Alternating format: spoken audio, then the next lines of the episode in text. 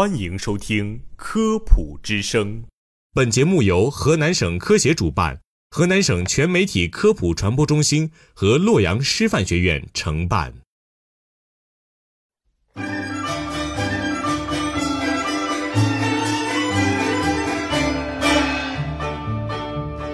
各位听众，大家好，欢迎收听《科普之声》，我是洛阳师范学院的杨怡。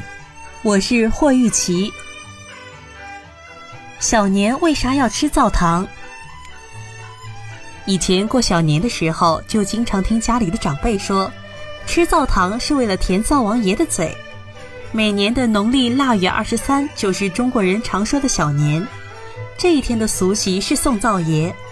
据说这一天灶王爷要上天述职，所以家家户户会进献糖瓜。为的是让灶王爷嘴甜一点儿，多在玉帝面前说好话，来年给家里一个更红火的光景。关于灶王爷的来历，说起来源远流长。在中国的汉族民间诸神中，灶神的资格算是很老的。早在夏代，他已经是汉族民间所尊奉的一位大神了。关于灶王爷的由来，汉族民间流传着一个颇为有趣的故事。据说，古代有一户姓张的人家，兄弟俩，哥是泥水匠，弟弟是画师。哥哥的拿手活是盘锅台，东接请，西访邀，都夸奖他垒灶手艺高。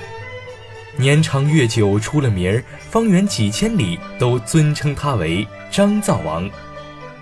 说来张灶王也怪，不管到谁家垒灶，如遇别人家有纠纷。他爱管闲事，遇上吵闹的媳妇儿，他要劝；遇上凶婆婆，他也要说，好像是个老长辈。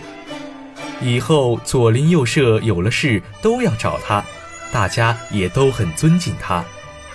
张灶王整整活了七十岁，寿终正寝时正好是腊月二十三日深夜。张灶王一去世，张家可乱了套。原来张灶王是一家之主，家里事都听他吩咐。如今大哥离开人间，弟弟只会诗书绘画，虽已花甲，但从未管过家务。几房儿媳妇都吵着要分家，画师被搅得无可奈何，整日愁眉苦脸。有天，他终于想出个好点子，就在腊月二十三日，张灶王亡故一周年的忌日，深夜。画师忽然呼叫着，把全家人喊醒，说是大哥显灵了。他将儿子、媳妇、全家老小引到厨房，只见黑漆漆的灶壁上飘动着的烛光，若隐若现出张灶王和他已故妻子的容貌，家人都惊呆了。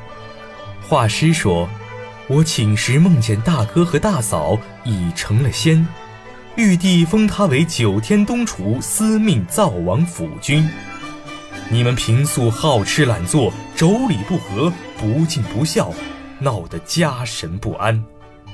大哥知道你们在闹分家，很气恼，准备上天禀告玉帝，年三十晚下界来惩罚你们。儿女侄媳们听了这番话，惊恐不已，立即跪地连连磕头，忙取来张灶王平日爱吃的甜食，供在灶上。恳求灶王爷饶恕。从此后，经常吵闹的叔伯兄弟和媳妇儿们也再也不敢撒泼，全家平安相处，老少安宁度日。这事给街坊邻友知道后，一传十，十传百，都赶来张家打探虚实。其实，腊月二十三日夜灶壁上的灶王是画师预先绘制的。他是假借大哥显灵来镇下儿女侄媳，不料此法果真灵验，所以当香菱找来画师探听情况时，他只得假戏真做，把画好的灶王分送给邻舍。如此一来，言香流传，家家户户的灶房都贴上了灶王像。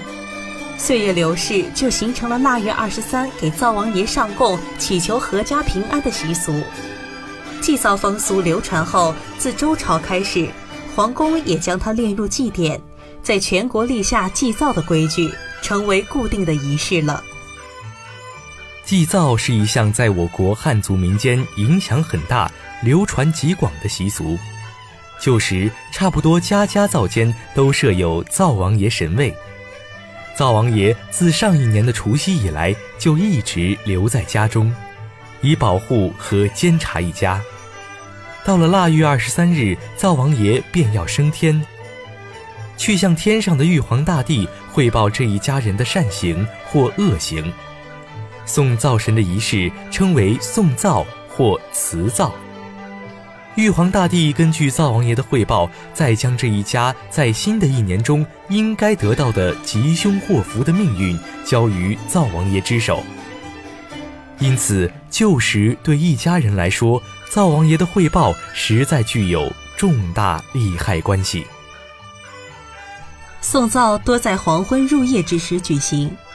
一家人先到灶房摆上桌子，向设在社壁神龛中的灶王爷敬香，并供上用饴糖和面做成的糖瓜等，然后将竹筏扎成的纸马和喂伤口的草料，用饴糖供奉灶王爷，是让他老人家舔舔嘴。有的地方还将糖涂在灶王爷嘴的四周，边涂边说：“好话多说，不好话别说。”这是用糖塞住灶王爷的嘴，让他别说坏话。不过现在大家已经不怎么讲究这个了，祭灶逐渐演变成了一个小年的象征性仪式。